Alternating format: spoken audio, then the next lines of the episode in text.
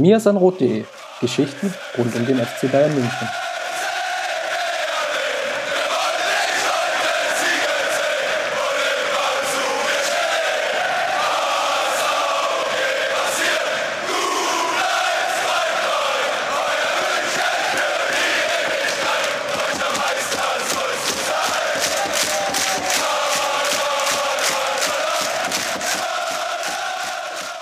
Hallo und herzlich willkommen zu Mir ist ein Rot Podcast Episode 8. Wir machen heute einen Champions League Rückblick. Ähm, ich bin Jan und habe mir zwei Jungs aus Berlin herangeholt heute. Zum einen meinen Sidekick, den Chris. Hallo Chris. Servus Jan. Und dann natürlich auch wieder den Steffen, weil wir natürlich sehr taktisch heute unterwegs sind. Servus Steffen. Hallo ihr beiden. Ich glaube, Vorstellungsrunde können wir uns sparen. Du bist ja schon äh, aus einer der letzten Episoden bekannt. Deswegen gleich mal so die Frage an dich, Steffen. Jetzt äh, Meister geworden in Berlin, dann jetzt mal unentschieden gespielt am Wochenende, jetzt Champions League. Wie ist die allgemeine Gefühlslage bei dir? Es geht so ein bisschen Schlag auf Schlag. Also die Stimmung in Berlin, ähm, wo wir alle drei ja auch im Stadion waren, war schon ein Stück weit äh, euphorisch, dass man jetzt sozusagen sich auch belohnt hat für diese ganze Saison. Ähm, und trotzdem, das ist jetzt äh, knapp eine Woche her, es wirkt schon wieder, als wären seitdem einige Wochen oder ein paar Monate vergangen. Es gab so ein bisschen diesen unrühmlichen Auftritt gegen Hoffenheim, den man, glaube ich, gut erklären kann. Und dann gestern natürlich das extrem intensive Spiel gegen, gegen Manchester. Also ähm, ja, so richtige Erleichterung, wie, wie man sonst nach einer Meisterschaft spürt, dafür bleibt momentan keine Zeit. Wie war es denn dann gestern Abend, dass du die Aufstellung gesehen hast? Sehr überraschend für dich oder hast du mit äh, dem so gerechnet, wie es dann natürlich auch auf dem Platz war. Also gehen wir kurz durch. Neuer im Tor ist klar. Ähm, der hat den Tom Starke wieder abgelöst. Rafinha, Martinez, Boateng, Alaba. Dann Lahm und Schweinsteiger. Davor ähm, Robben, Groß, Ribery und Müller. Eine Überraschung dabei gewesen für dich? Nicht unbedingt. Also ich glaube, die einzige richtig offene Frage war die ähm, Entscheidung, wer in der vordersten Sturmspitze ähm, spielt. Da hätte man sich ja durchaus auch Mansukic vorstellen können. Ich habe aber an meiner Vorschau auch, ähm, als ich so ein bisschen gesagt habe, was, was aus meiner Sicht die, die beste Aufstellung wäre, habe ich genau diese, diese Aufstellung gewählt, weil ähm, ich großes Vertrauen eigentlich auch immer in diese Kombination Schweinsteiger, Lahm und Groß gemeinsam im Zentrum habe, weil sie sich sehr gut in Stärken und Schwächen ergänzen. Und die einzige offene Frage, wie gesagt, war so ein bisschen ähm, der, Mittel, der Mittelstürmer, den dann Müller gegeben hat, was ich ähm, ja, in der Ausgangslage vor dem Spiel durchaus nachvollziehen konnte. Das ist natürlich auch immer wieder lahm im Mittelfeld, obwohl er ja zuletzt auch mal wieder als Rechtsverteidiger unterwegs war. Ähm, Chris, sinnvoll oder hättest du dir gewünscht, dass Lahm über rechts spielt und man in der Mitte anders agiert? Es hat eigentlich ins Bild gepasst, was Pep Guardiola eigentlich typischerweise spielt. Er sagt ja immer, man gewinnt die Spiele im Mittelfeld und im Mittelfeld muss der beste Spieler spielen. Und aktuell ist in diesem Kader Philipp Lahm der beste Spieler und deswegen war es nicht ganz überraschend, dass nach dem Thiago-Ausfall Lahm im Mittelfeld gespielt hat. Also zumindest aus meiner Perspektive heraus. Weil mir auch so ein bisschen dann die, die Alternativen dafür gefehlt haben. Und die Rolle des Stürmers, soweit ich weiß, hattest du auch in der, unser, unserem Aufstellungstipp das ein bisschen anders äh, geschrieben. Also ohne Müller, sondern. Ich hätte Götze vorne drin erwartet, einfach aus dem Grunde, dass er als, als falsche Neun so ein bisschen noch mehr so zwischen hängender Spitze und Spitze agiert und dann auch nicht als Flanken oder als Flankenabnehmer im Prinzip so am, am, auf Höhe des Strafraums sich immer wieder zurückfahren lässt. Das haben wir so im Spiel nicht gesehen von Müller, sondern Müller ist immer so direkt aufs Tor gegangen, aber das ist jetzt vielleicht so ein Punkt, den wir dann im Laufe der Sendung noch ein bisschen näher diskutieren können. Und dann noch, ähm, bevor wir noch ein bisschen auch ins Detail gehen oder auch uns United anschauen, ähm, wie viel hat Thiago schon gefehlt? Es war jetzt doch ein relativ großer Aufschrei nach der Verletzung und der langen Ausfallzeit jetzt. Ähm, vor allem natürlich, weil äh, Pep Guardiola ihn so vehement gefordert hat und er meiner Meinung nach dem Spiel gestern auch durchaus dann gut getan hätte. Ähm, Steffen, wie siehst du Thiago gerade generell? Also wird uns das noch schmerzlich äh, treffen oder noch schmerzlicher, als es vielleicht schon ist? Ich bin auf jeden Fall sicher, dass er, wenn er fit gewesen wäre, von Anfang an gespielt hätte. Und das unterstreicht natürlich auch ähm, seine Bedeutung ähm, für, für Guardiola, für das Guardiola-System. Ich glaube, dass er gegen Pressing starke Gegner vielleicht eine noch wichtigere Funktion hat, als er es äh, in einem Spiel gegen einen tiefstehenden Gegner wie gegen Manchester ähm, gehabt hätte. Aber natürlich äh, fehlt so ein Spielertyp wie Thiago, der ähm, unheimlich dribbelstark ist, ähm, unheimlich viel Selbstvertrauen ausstrahlt, auch immer derjenige ist, der auch Dinge probiert, ähm, der auch ähm, im Zweifel dann nicht den Sicherheitspass wählt. Ähm, tut schon weh, dass er jetzt ähm, wahrscheinlich für die ganze Saison fehlt. von Thiago hätte man auch noch in diesem Spiel aber trotzdem erwarten können, dass er vielleicht auch mal ein 1 gegen 1 in, in der Mitte aussucht oder auch mal einen Lupfer spielt. Das ist so das, was so am Ende so ein bisschen gefehlt hatte. So dieser letzte Hauch an Kreativität aus dem Mittelfeld direkt. Ja, vor allen Dingen auch so der letzte Hauch an Unberechenbarkeit, weil ähm, wenn man sich die, die Passgrafiken auch anschaut, also es war ja handballartig, aber es ist halt kaum was bei runtergekommen, weil halt meiner Meinung nach auch dann, ja, diese, diese eine coole Aktion, diese unberechenbare Aktion gefehlt hat im Endeffekt, die man halt mit einem Thiago, wenn er einen guten Tag erwischt oder wenn er halt dann wieder seine ein, zwei, drei Momente im Spiel hat, einfach ähm, machen kann. Wen hättet ihr denn rausgelassen aus der Aufstellung, die wir dann gestern Abend auch gesehen haben, ähm, wenn Thiago gespielt hätte? hätte zwei Möglichkeiten gegeben. Entweder ähm, hätte man eins zu eins mit äh, Groß getauscht oder man wäre äh, über das haben wir gerade schon kurz diskutiert, hätte äh, Lahm wieder auf die Rechtsverteidigerposition ähm, geschoben, hätte dann mit Lahm, Schweinsteiger, Thiago und Groß eigentlich die ja, größtmögliche Ballsicherheit, Passsicherheit gemeinsam auf dem Platz gehabt. Ähm, das wären die zwei Optionen, denke ich, gewesen. Ich denke, es wäre auch auf die Option 2 hinausgelaufen. Wie habt ihr dann die Ausstellung von United gesehen? Wie erwartet, Überraschung, das, was ihr euch vor dem Spiel gedacht habt, hat es dann getroffen? Ich habe in der Vorschau auf das Spiel ähm, eigentlich sehr stark vor Shinji Kagawa gewarnt, weil ich ähm, davon ausgegangen bin, dass er jetzt nach der ähm, nach dem verletzungsbedingten Ausfall von Van Persie und äh, der Tatsache, dass Mata äh, für United nicht spielberechtigt ist in der Champions League, bin ich davon ausgegangen, dass Kagawa ein Spielertyp der Bayern in beiden Richtungen, also sowohl im Pressing als auch dann im Umschaltspiel, äh, im Dribbling in Dortmund unheimlich wehgetan hat ähm, dass Kagawa von Anfang an spielt. Das hat mich ein Stück weit überrascht, äh, dass er trotz äh, der vielen Ausfälle bei United äh, wieder nur unten war. Ja, mich hat einerseits überrascht, dass Büttner als Linksverteidiger gespielt hat, dass Ferdinand sich fit gemeldet hat, war auch so ein bisschen überraschend. Das stand auch immer lange Zeit auf der Kippe.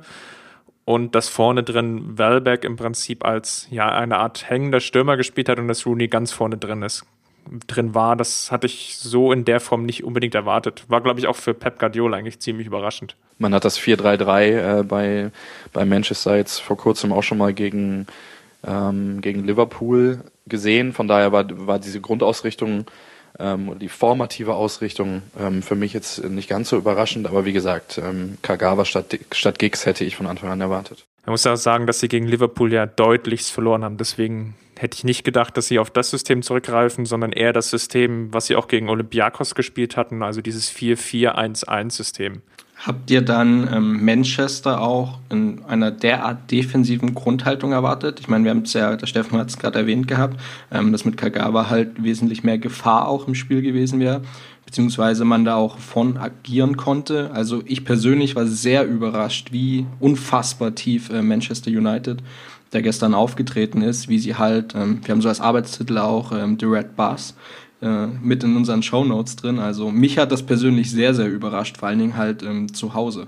Ich war heute, ähm, äh, gab es eine längere Diskussion auch bei mir im Blog in den Kommentaren und ich war sehr überrascht, dass viele äh, dort geschrieben haben, naja, das ist das Manchester so, wie wir das erwartet haben. Ähm, ich habe es äh, überhaupt nicht so defensiv erwartet. Ich habe mir zur Vorbereitung auf das Spiel und auch generell in der Saison, da habe ich recht viele Spiele von Manchester United gesehen und natürlich äh, hat sich da im Vergleich zu vor drei oder vier Jahren äh, im Auftreten ein bisschen was verändert, auch eine ähm, stärkere Fokussierung auf, auf Konter, auf Umschaltspiel.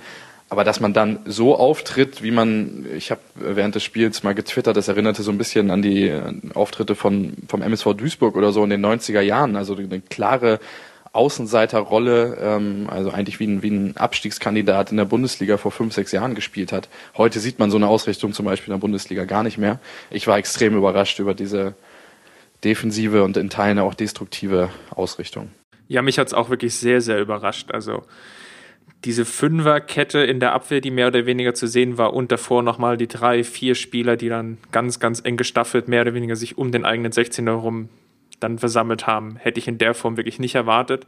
Auch, dass United so wenig versucht hat, auch nicht mal im, im zweiten Angriffsdrittel der Bayern nicht mal versucht, wenigstens halbwegs drauf zu gehen, damit war eigentlich so nicht zu rechnen.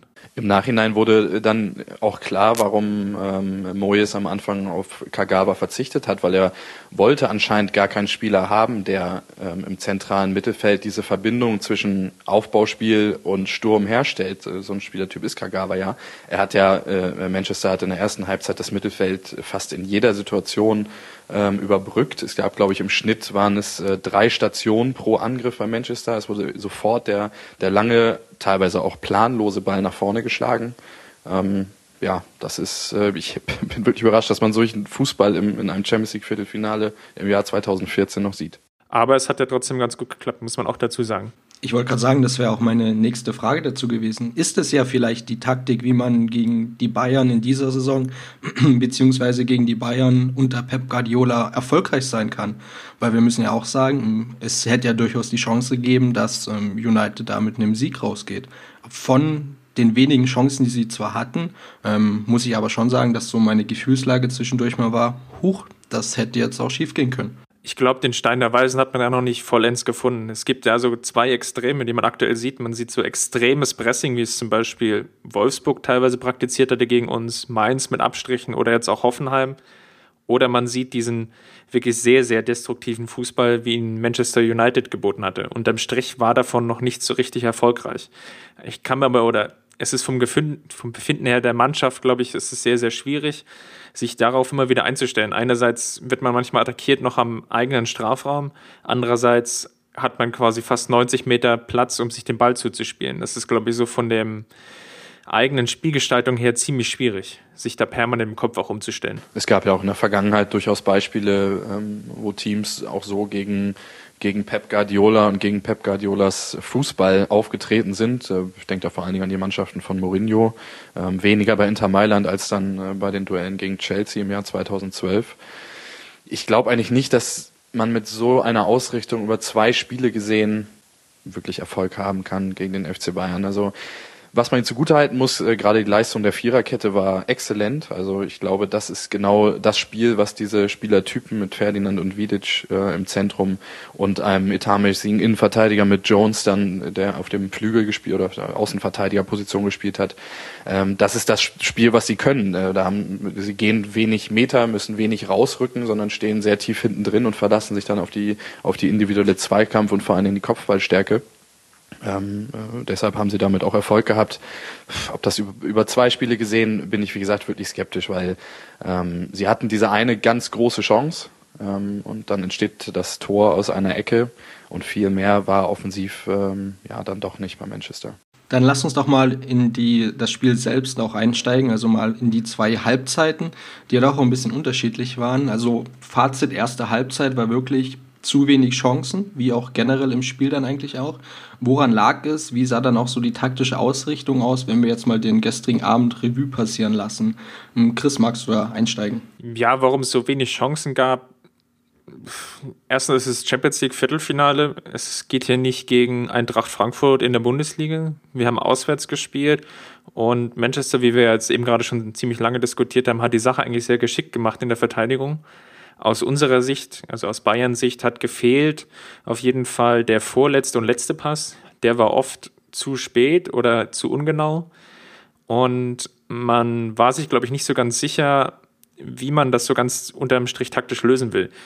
Man hat immer mal wieder versucht, oder Ribéry und Robben haben immer wieder versucht, stark in die Mitte zu ziehen und so versucht, zwischen, den, zwischen der Abwehr und der, dem Mittelfeld von Manchester United so da ein bisschen Unruhe zu stiften und dann versucht quasi über Kurzpassspiel mehr oder weniger so, ja, Barcelona-mäßig dann irgendwie einen Spieler freizuspielen, der dann irgendwie frei vom Tor ist. Im Idealfall hat bei Barcelona Messi und bei uns wäre es wahrscheinlich dann Müller gewesen. Das hatte so nicht funktioniert.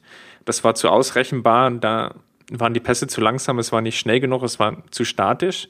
Und auf der anderen Seite hat man noch den Raum, den über die Flügel man bekommen hat. Also vor allem Alaba hatte auf der linken Verteidigerseite oder linken Außenbahn dann mehr oder weniger sehr, sehr viel Platz, konnte diesen aber nicht nutzen, da seine Flanken einfach oftmals ungenau waren. Also sowohl die flachen als auch die hohen. Und dadurch war einfach der letzte, vorletzte Pass nicht genau genug und man hat sich dadurch einfach zu wenig Torchancen erspielt. Zu den Flanken kann man ergänzen, dass wir vier von 29 davon überhaupt nur an den Mann gebracht haben. Was eine ja, sehr, sehr niedrige Quote ist. Aber wir haben heute ja schon auf Twitter diskutiert, dass so Flanken eigentlich kein probates Mittel waren. Steffen, magst du da nochmal einsteigen? Du hast ja das mitbekommen oder auch mitdiskutiert. Äh, mit bestem Gruß an den René Marik dann auch vielleicht. Ja, ich habe eigentlich ein unideologisches Verhältnis zu Flanken. Und man muss ja auch sagen, dass dann unser Tor ähm, auch nach einer Flanke fiel, ähm, als Mansukic den Ball dann per Kopf ablegen konnte. Ich glaube, es geht letztendlich immer um Mix. Natürlich kann man nicht nur mit Flanken agieren, ähm, aber ich bleibe dabei, ähm, dass das Flanken durchaus ein probates Mittel sein können, wenn es sozusagen integriert ist in eine Gesamtoffensive, die besteht aus Kurzpässen, aus Diagonalläufen, aus Hinterlaufen der Außen, ähm, auch mal aus Fernschüssen, ähm, aus Schnittstellenpässen. So und ähm, wenn man dann auf Außen freigespielt ist, habe ich nichts dagegen, dann auch die Flanke in den Strafraum zu schlagen. Fußballpuristen argumentieren dann häufig damit, dass das, dass das ineffektiv ist, äh, weil man halt nicht so große Kontrolle hat, wenn man eine hohe Flanke in den Strafraum schlägt, gerade gegen ähm, kopfballstarke Innenverteidiger. Andererseits, wenn der Ball dann abgewehrt ist, hast du eine Hintermannschaft häufig auch in einer gewissen Unordnung. Du kannst im Gegenpressing sofort wieder zustellen.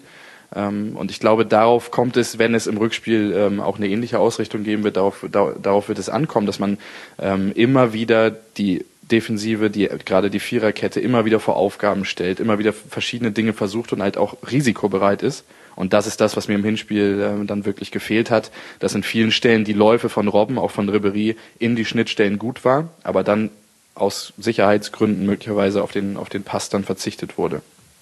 Also ich glaube, dieses fehlende Risiko haben wir vorhin mit der mit dem Fehlen von Thiago auch so ein bisschen äh, auch begründet.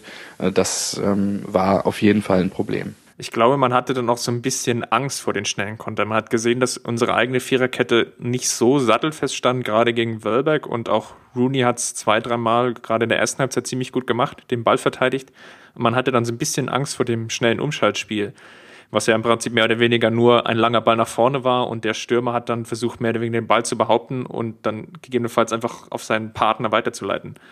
Und da, da sah unsere Abwehr nicht so gut aus und deswegen hat man vielleicht auch als vom Mittelfeld aus dann nicht diesen allerletzten Pass riskieren wollen und wollte da so ein bisschen nicht ins offene Messer laufen. Die Abwehr war ja durchaus mitunter ein bisschen wackelig, also oder zumindest mit Schreckmomenten für den Zuschauer an den Fernsehgeräten oder vermutlich auch im Stadion verbunden. Ging man da trotzdem ein bisschen viel Risiko oder würdet ihr jetzt so sagen zu der Leistungsbewertung ähm, von Martinez und Boateng, dass das solide war, was die gespielt haben? Oder ähm, war das eher kein toller Abend für die beiden, äh, Steffen vielleicht? Ich fand es in Ordnung insgesamt. Also sicherlich keine Glanzleistung. Ähm, manchmal hat gerade bei Martinez so ein bisschen das Timing gefehlt im Rausrücken, ähm, wo er dann Bälle, die er abfangen wollte, nicht bekommen hat und dann ein bisschen hinterherlaufen musste. Boateng hatte die eine Szene vor der großen Chance von Wellbeck, wo er sich, glaube ich, ein bisschen verschätzt und denkt, er kommt noch an den Ball und kann ihn kontrolliert noch wegspitzeln, ähm, kommt dann nicht mehr richtig ran. Insgesamt fand ich das in Ordnung. Also äh, ich habe es vorhin schon gesagt, Manchester hatte jetzt ähm, aus, gerade aus dem Spiel heraus äh, wenig große Torchancen. Der Wellbeck ist ein ganz interessanter Spielertyp natürlich, weil er unfassbar schnell ist, aber auch richtig robust ist. Er hat äh, super Kopfballduelle da bestritten, hat richtig Druck gemacht auf die Innenverteidiger bei diesen langen, hohen Bällen. Ähm, insgesamt fand ich die Leistung der, der, der, der Innenverteidiger aber in Ordnung. Ja, stimme ich dir größtenteils zu. Was mir so ein bisschen gefehlt hatte, war Martinez hatte ein deutlich zu viele Kopfballduelle verloren, gerade gegen den deutlich kleineren Wellbeck. Das war vor allem dann in der zweiten Halbzeit oder gegen Ende der zweiten Halbzeit echt ein Problem. Da hätte man, glaube ich, ganz viele gute, schöne zweite Bälle erobern können. Und die Chance hatte man dann doch leichtfertig vergeben. Der Spanier wird ja nun ähm, fehlen wie schaut dann die neue Kombination aus für das Rückspiel? Und denkt ihr, dass es von der Leistung ähnlich so weitergehen wird oder dass wir da einen Abfall der Leistung zu erwarten haben, beziehungsweise dass es schwieriger wird für unsere Innenverteidigung, wenn wir eben davon ausgehen, dass Manchester United ähnlich auftritt, also tief stehen, hoch und weit nach vorn und dann über den schnellen Spieler zum Torerfolg. Also ich denke mal, die Innenverteidigung wird dann im Rückspiel von Dante und Boateng gebildet. Das ist ein eingespieltes Duo. Ähm, Dante ist vielleicht nicht unbedingt der allerschnellste Spieler. Ähm, da sehe ich so ein, so ein paar Gefahren. Andererseits ist er auch recht kopfballstark. Ähm, ja, macht mir da wenig Sorgen, dass, dass die Sperre von Martinez da ein großes Problem ist. Nö, ich glaube, die agieren aktuell alle drei auf so einem sehr ähnlichen Level und ich glaube, da kann man relativ munter durchwechseln. Das macht zumindest Hoffnung, dass wir einen Ausfall sehr, sehr gut verkraften werden, beziehungsweise da jetzt keine weiteren Probleme entstehen können, die ja durchaus weit davon vielleicht dann zu finden sind. Ähm, lasst nochmal jetzt in die zweite Halbzeit reinschauen, wenn ihr jetzt zur ersten erstmal nichts mehr habt, was zu ergänzen ist. Es war ja natürlich dann auch ähm, mit wenig Highlights besehen, könnte man sagen. Ähm, wir haben vorhin schon erwähnt, dass ähm, Kagawa für Gigs dann kam. Wie änderte sich das Spiel von United und letztendlich auch das von unseren Bayern? Denn ich muss irgendwie sagen, viel änderte sich nicht. Ein paar Einzelaktionen waren das für mich. Ja, wie hat sich das Spiel verändert? Also eigentlich per se erstmal gar nicht so sehr, außer dass man mit Kagawa jetzt einen Spieler hatte, der mehr den Ball gehalten hat. Also die, das Ubestahl-Spiel war jetzt nicht mehr ganz so ausrechenbar im Sinne von Abwehr gewinnt den, den Zweikampf oder den Ball und schlägt ihn nach vorne, sondern man hat eher versucht, jetzt über Kagawa das Spiel aufzubauen. Dadurch wurden die Spielangriffe von United länger, waren aber meiner Meinung nach nicht qualitativ hochwertiger dadurch. Ich würde dazu auch sagen, weil sich trotz ja, dieser, dieses bisschen mehr Ballbesitz, muss man es ja ausdrücken, und damit ähm, der ja, geleiteteren bzw. aufgebauteren Spielweise auch offensiv eigentlich an der Defensive nichts verändert hat. Also sie standen halt weiter unfassbar solide und wir konnten eben dadurch eigentlich auch aus der nicht vorhandenen Änderung keine großen Chancen mehr ziehen. Genau, dann ähm, lasst uns doch auf das Gegentor schauen und auch auf dem damit entstehenden Rückstand. Pfosten nicht besetzt, der Klassiker eigentlich, wenn man über Eckbälle redet. Ähm, wie seht ihr das Thema generell? Steffen vielleicht? Ja, ist dann immer so eine Sache, wenn man dann so ein Tor sieht und dann denkt man sich natürlich, warum steht da eigentlich niemand am Pfosten? Ich weiß, dass heute so in Trainerlehrgängen, ähm, wenn, wenn dort ähm, die Inhalte bei Standardsituationen vermittelt werden, ähm, wird sehr häufig darauf hingewiesen, dass statistisch gesehen ähm, es wohl Sinn macht, ähm, zwei Leute am Pfosten zu haben. Es ist halt immer diese Grundsatzfrage, ähm, möchte man zwei äh, Spieler am Pfosten parken, um bei den drei oder vier Szenen, äh, die es vielleicht in einer Saison gibt, wo der Ball dann irgendwo an den Pfosten geht, jemanden zu haben, der klärt?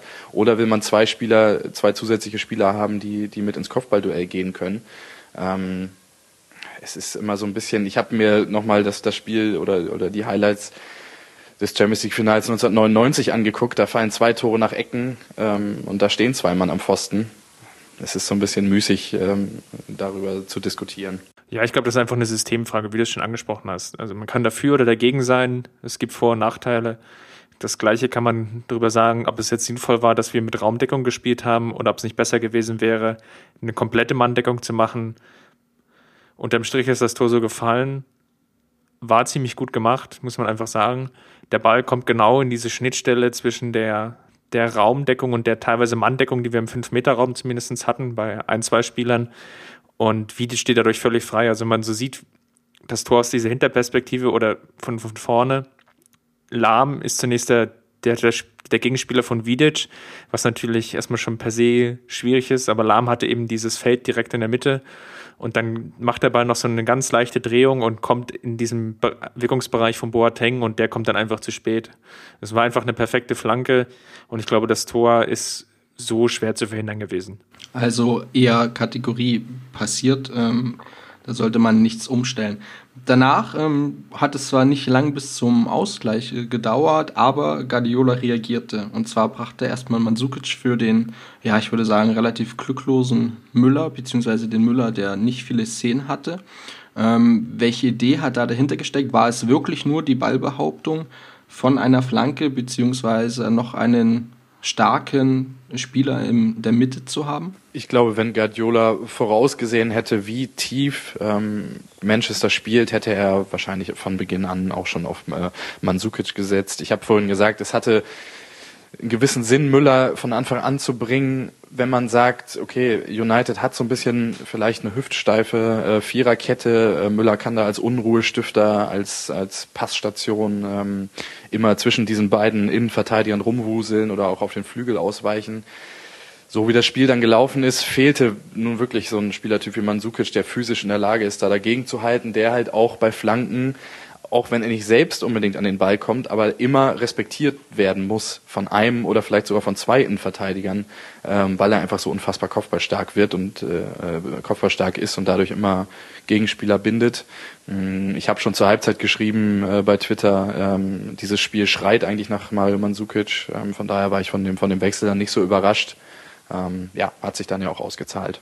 Da muss ich aber schon sagen, dass es mich gewundert hat, warum Guardiola nicht eher reagiert hat. Ich meine, man hätte das viel früher bringen können. Das war jetzt eher so Heinke-Style. Ein bisschen spät wechseln und die Veränderung hätte, glaubt, dem Spiel schon wesentlich eher gut getan. Ja, also natürlich hat sich Mandzukic dann ausgezahlt und man hat natürlich gesehen, wie, wie gut er die beiden Innenverteidiger bei der Torszene einfach gebunden hat. Und das war das, was vielleicht dann so gerade in der zweiten Halbzeit gefehlt hatte. Ich meine, die Innenverteidiger mussten wenig laufen, sie mussten wenig arbeiten, sie konnten ihre Zweikampfstärke ausnutzen und ihre Kopfballpräsenz im Prinzip, ja, das ganze Spiel lang im Prinzip dominieren und mit Mandzukic war einfach dann ein Spiel auf dem Platz, an dem sie sich wirklich abarbeiten mussten.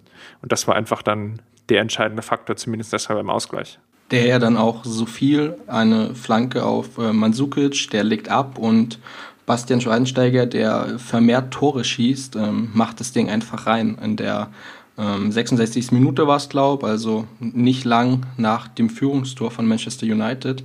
Und danach reagierte Pep Guardiola nochmal und brachte dann Götze für groß. Ähm, sinnvoller Wechsel oder hätte man einfach noch mehr ins Risiko gehen können, um zum Beispiel, ähm, wir haben es diskutiert, im Rafinha raus, Lahm äh, auf die rechte Seite und äh, den Götze noch zusätzlich dazu? Ich fand die Einwechslung von Götze auch zu dem Zeitpunkt ähm, eigentlich ganz gut, weil es war irgendwie klar oder zumindest war zu erwarten, jetzt ist das eins zu eins gefallen. Vielleicht äh, muss Manchester jetzt doch nochmal ähm, ein bisschen was investieren, um äh, auch ein zweites Tor zu schießen, um die Ausgangssituation dann ein bisschen zumindest zu verbessern.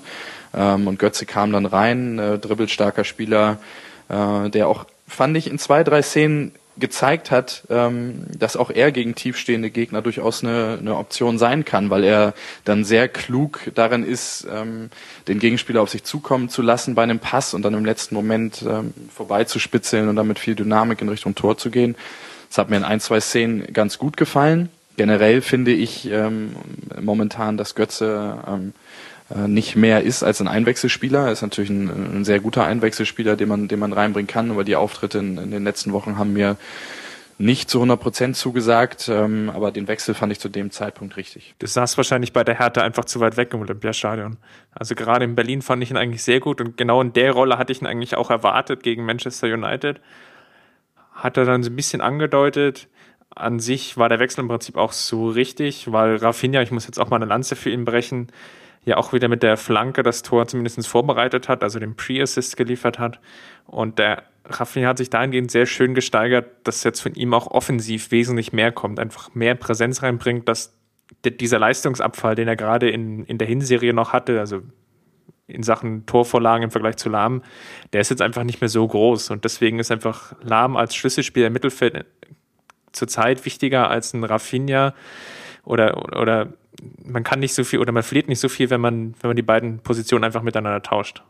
Und deswegen war der Wechsel erstmal Götze für Groß richtig, vor allem weil Groß und auch Schweinsteiger in der zweiten Halbzeit doch auch den einen oder anderen Fehler im Aufbauspiel hatten. Gerade am eigenen 16er haben sie sich dann so zwei, dreimal so gegenseitig den Ball vertändeln lassen, was natürlich eigentlich per se tödlich ist und der zum Gott sei, oder Gott sei Dank zu keinem weiteren Gegentor geführt hatte.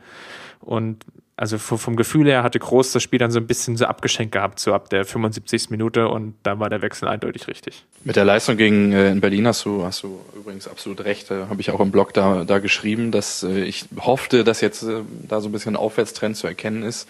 Ähm, Götze hatte eine ganz starke Phase letztes Jahr im, im Spätherbst, Herbst, im Winter, auch noch zu Anfang der Rückrunde. Aber wie gesagt, ich ähm, finde ihn ansonsten mit Ausnahme des Hertha-Spiels momentan äh, nicht durchschlagskräftig äh, genug. Hat auch immer sehr wenig Ballkontakte in den Spielen, in denen er von Anfang an gespielt hat. Ähm, aber ich gehe fest davon aus, dass er im Rückspiel seine Chance von Beginn an ähm, bekommen wird. Lasst uns dann mal auf, ja, ich glaube, eine der strittigsten Szenen gehen. Ähm, und zwar geht Bastian Schweinsteiger irgendwann mit Gelb-Rot äh, vom Platz, während, ja, nennen wir es mal, Manchester United ein bisschen verschont wird. Ähm, heute hatten wir ja, glaube auch über Twitter ähm, Diskussionen über Superzeitlupen und irgendwelche GIFs mit, ja, er trifft ihn nicht und er Huni machte den sterbenden Schwan. Ähm, wie würdet ihr das generell einschätzen, die Sache, um jetzt vielleicht da auch nochmal vielleicht ein kleines abschließendes Wort dazu zu machen? Also per se muss man erstmal noch voranbringen, dass man an der Szene gesehen hat, wo die Problematik bei Flanken ist. Es, Rafinha schlägt eine Flanke von, von rechts, die wird so ein bisschen abgefälscht und auf einmal hat Manchester oder Bayern hat vier, fünf Spieler nicht mehr hinter dem Ball und dadurch wäre einfach eine Kontersituation entstanden. Und mehr oder weniger Schweinsteiger musste gelb vorbelastet und die gelbe Karte war eine klare gelbe Karte. Musste da in diesen Zweikampf gehen und das war im Prinzip so eine 50-50-Entscheidung. Mit viel Glück lässt der Schiedsrichter ihn leben, hat er nicht gemacht. Ob er jetzt den Ball zuerst getroffen hat oder nicht, ist natürlich in der dritten, vierten Zeitlupe vielleicht dann auch doch aufzulösen. Aber der Schiedsrichter hatte eben nur diese eine Perspektive. Rooney lässt sich sehr, sehr geschickt fallen, holt das Maximum raus und der Platzverweis tut jetzt gerade fürs Rückspiel sehr, sehr weh. Wie weh tut denn der Ausfall von Schweinsteiger, Steffen? Ja, schon ziemlich. Jetzt gerade, wo auch, wo auch Thiago ausfällt und Schweinsteiger ist, ähm, ist richtig zurück wieder, ist äh, total der Boss dieser Mannschaft, das kann man nicht anders sagen. Ähm, unfassbare Präsenz momentan auf dem Spielfeld, ist eigentlich immer da, wo was passiert. Ähm, er ist torgefährlich, das ist natürlich auch was, was ihn momentan ein bisschen unterscheidet von, von, von Lahm oder auch von Groß, weil er immer wieder nachstößt an den Strafraum und das einfach unglaublich geschickt macht und da eine zusätzliche Waffe ist, die da aus der Tiefe kommt. Ähm, ich habe bei der Szene direkt gesagt, bitte nicht, bitte nicht gelb, bitte nicht gelb, bitte nicht gelb, weil ähm, es war halt sein zweites Foul. Ähm, man, äh, man wertet das als Schiedsrichter wahrscheinlich nicht so, sondern man bewertet jede Szene einzeln. Ähm, aber ja, aus der, in der Echtzeit sah es halt wirklich ähm, für, den, für den Schiedsrichter sehr klar nach einem, nach einem taktischen Foul äh, vor einem Gegenstoß aus.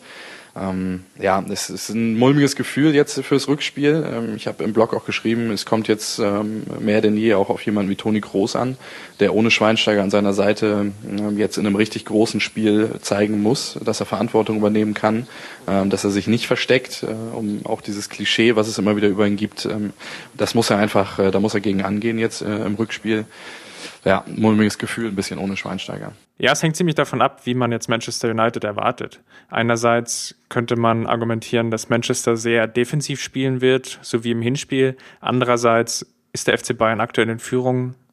Manchester United braucht ein Tor, deswegen würde ich fast darauf wetten, dass Manchester ein bisschen mehr ins, ins Mittelfeld investieren wird und versuchen wird, da mehr Druck aufzubauen. Und ich bin mir da noch nicht so ganz sicher, ob die Achse Lahm, Groß, Götze, Schrägstrich Müller nicht vielleicht etwas zu offensiv ist. Andererseits fehlen uns aktuell so ein bisschen die, die Alternativen, um wirklich vielleicht ein defensiveres, in Anführungsstrichen, oder ein kompakteres System auf den Platz zu bringen. Gab es eigentlich, äh, wisst ihr das, gab es die Kombination Groß, Lahm und Götze überhaupt schon mal? Wenn, dann höchstens am Ende der Hinserie. Da müsste man mal gucken. Gegebenenfalls gegen den HSV. Die Frage ist halt so ein bisschen, ob man jetzt am Samstag ähm, gegen Augsburg auch versucht, das mal 50, 60 Minuten ein bisschen zu testen, weil, ähm, wie gesagt, ich glaube nicht, dass diese Kombination da im, im, im Zentrum großartig eingespielt ist. Hm, Wäre zumindest eine Option. Ja, das ist die ganz große Frage, die ich auch sehe. Ob jetzt Pep Guardiola rotieren wird oder nicht. Einerseits die Spieler, man merkte einigen zumindest an, dass ihnen vielleicht so ein bisschen der Rhythmus gefehlt hat. Andererseits waren die Spiele jetzt gegen Augsburg, die ein oder zwei, oder die zwei Spiele, die wir in der Hinrunde hatten, waren jetzt eher schon der derberen Natur. Also da ging es richtig zur Sache und ich weiß nicht, ob er da noch riskieren will, dass sich noch weitere Spieler verletzen. Persönlich würde ich es aber durchaus begrüßen, wenn man es nochmal testet, beziehungsweise den Jungs halt Zeit gibt, ähm, sich da ein bisschen aufeinander einzustellen, das einfach mal ein bisschen auszuprobieren. Denn sonst ist das wieder so ein bisschen Risiko, was man sich ersparen kann. Und ich hoffe, dass ja dass man da nicht zu sehr auf die Füße gestiegen äh, bekommt, dass einem da nicht auf die Füße gestiegen wird, beziehungsweise dass man da zu hart angegangen wird. Weil noch ein Verletzter, dann wird selbst bei dem ja, gigantischen Kader, den wir haben, langsam eng, meiner Meinung nach. Ja, definitiv im Mittelfeld. Okay, dann denke ich, haben wir zu den zwei Halbzeiten relativ viel gesagt. Jetzt nochmal so Hand aufs Herz, zufrieden mit dem Ergebnis ich hätte das Ergebnis so, so mitgenommen, wenn mir vorher vor dem Spiel jemand gesagt hätte 1-1. Äh, ich hätte es nicht mitgenommen, wenn mir jemand gesagt hätte, ähm, Martinez und Schweinsteiger fehlen im Rückspiel. Ähm, gut, aber das gehörte jetzt zu diesem Spiel. Fand die Kritik, die es jetzt so teilweise gab, ähm, fand, fand, ich, fand ich überzogen, weil ich glaube, die entsteht oder entstand auch so ein bisschen aus einer völlig falschen Erwartungshaltung, die es inzwischen rund um den FC Bayern gibt. Ähm, natürlich ist Manchester in einer ganz schwierigen Phase und hat den personellen Umbruch irgendwie noch nicht so wirklich hinbekommen. Aber es ist trotzdem eine Mannschaft, die nicht zu Unrecht im Champions League Viertelfinale steht und immer in der Lage ist, in zweimal 90 Minuten eine Leistung auf den Platz zu bringen, die den FC Bayern alles abverlangt. Und ähm, wer da über, darüber überrascht war, hat sich, glaube ich, ja, weiß ich nicht, ähm, nicht so viel mit Fußball beschäftigt bisher auf dem Niveau. Ähm, und diese Erwartungshaltung geht mir momentan auch so ein bisschen gegen den Strich, weil ich glaube, äh, das ist alles nicht selbstverständlich, was ähm, rund um den FC Bayern in den letzten anderthalb Jahren passiert ist. Ähm, und dann nach einem 1 zu 1 bei Manchester United, wo wir vor drei, vier Jahren äh, nach einer halben Stunde schon äh, noch 3-0 hinten lagen, ähm, dann irgendwie zu kritisieren, ähm, finde ich falsch. Und ähm, ja, von daher bin ich äh, insgesamt mit dem Ergebnis eigentlich zufrieden.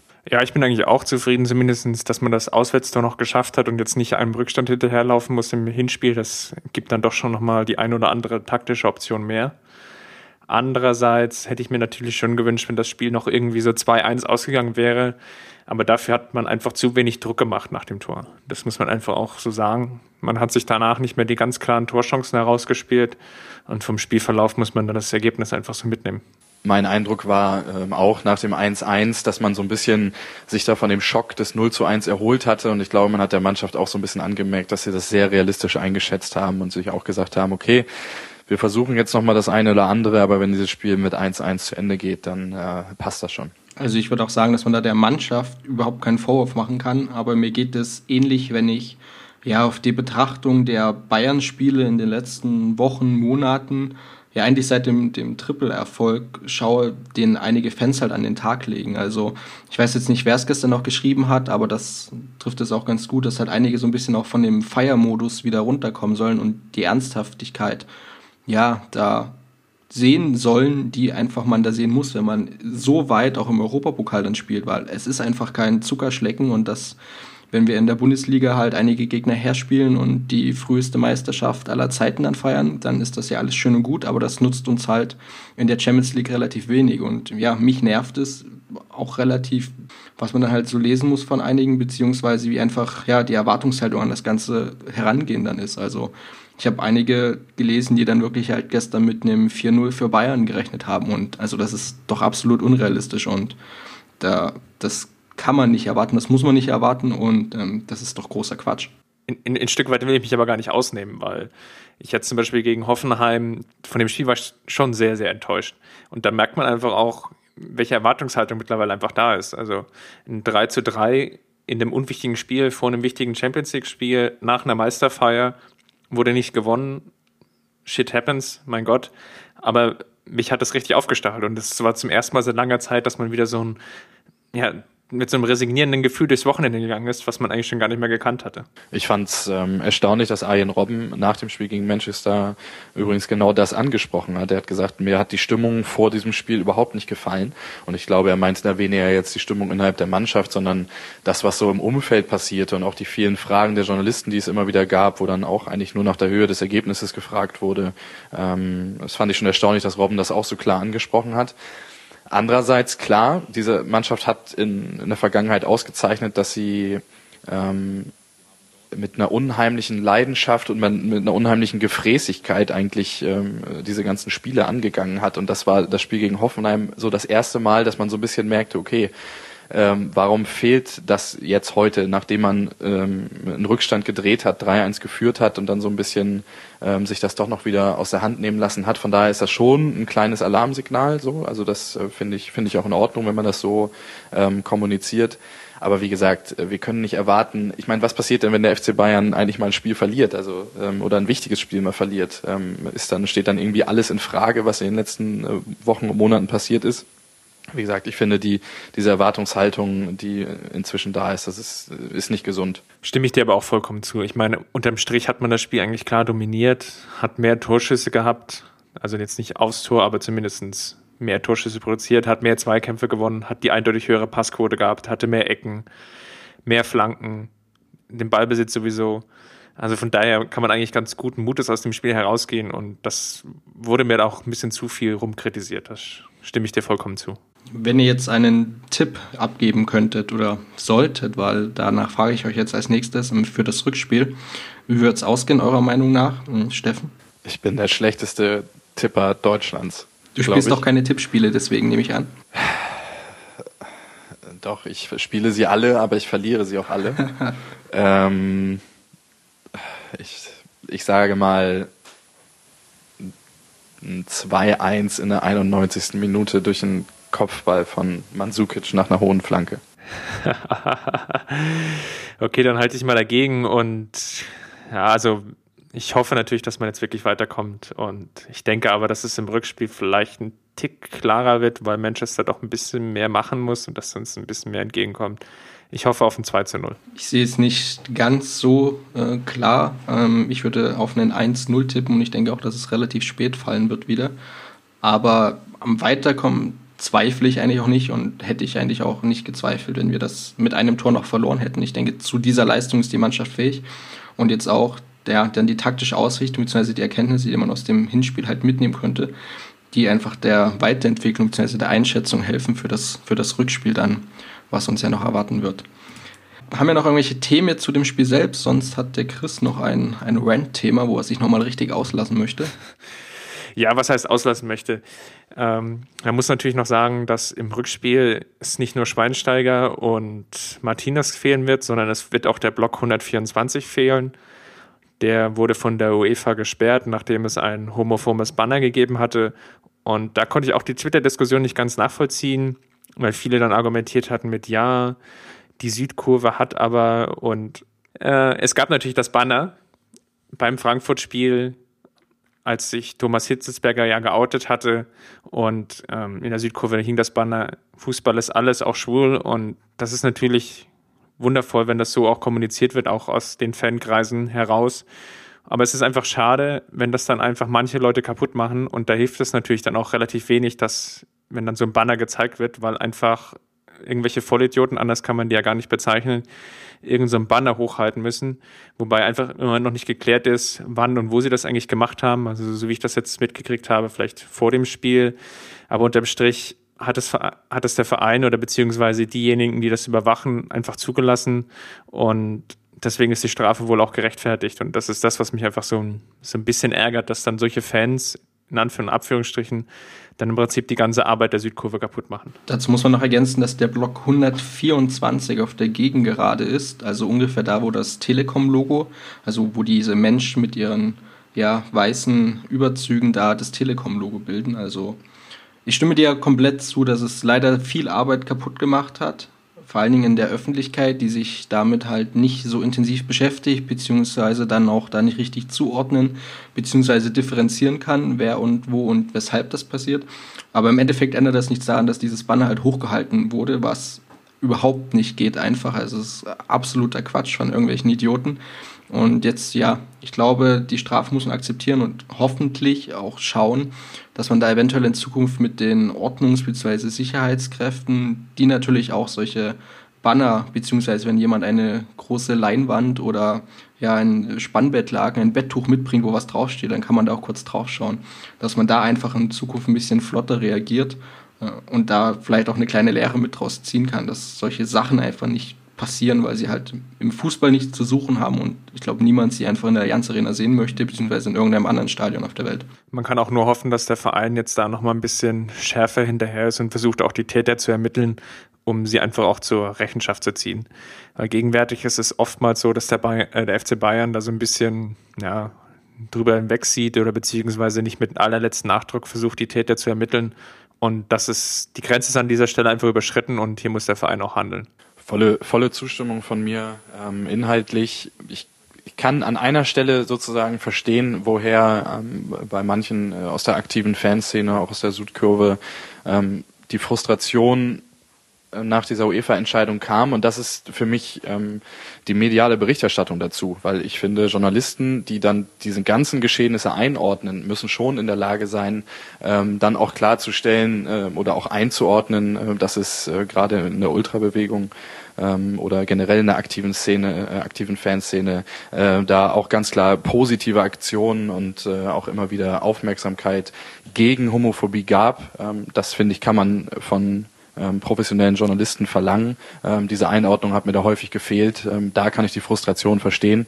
Ähm, ansonsten, ja, klar, also hat sowas im Stadion nicht zu suchen und äh, die Entscheidung ist, ist auch äh, hinreichend hart und richtig. Sehr schön, dann denke ich, haben wir eigentlich dieses Spiel und alle Geschehnisse darum, beziehungsweise auch mit Blick auf das Rückspiel, gut abgearbeitet bzw. ordentlich diskutiert. Ähm, ich würde sagen, dann bedanke ich mich zuerst bei dem Steffen, der natürlich als unser Special Guest angekündigt ist und hoffe, dass wir dich in Zukunft ähm, nochmal bei uns hören können, beziehungsweise dass es dir halt auch Spaß gemacht hat, da mit uns ein bisschen herum zu podcasten. Sehr, sehr gern, jederzeit. Und äh, ich bedanke mich natürlich auch bei meinem Sidekick, den Chris, der auch seine technischen Hürden heute überwunden hat und am Ende lief ja doch alles noch ganz gut. Ja, danke.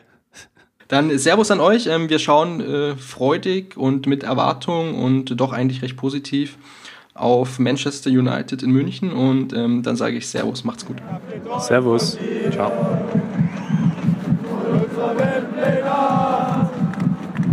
Wir haben den Kampf gewonnen, den Thron erklommen, der Haien hat's gemacht. Ich hab geträumt von dir, von unserer Weltpläne. den Kampf gewonnen, den Thron erklommen, der Haien hat's gemacht. Ich hab geträumt von dir, von unserer Welt Wir haben den Kampf gewonnen, den Thron erklommen, der Haien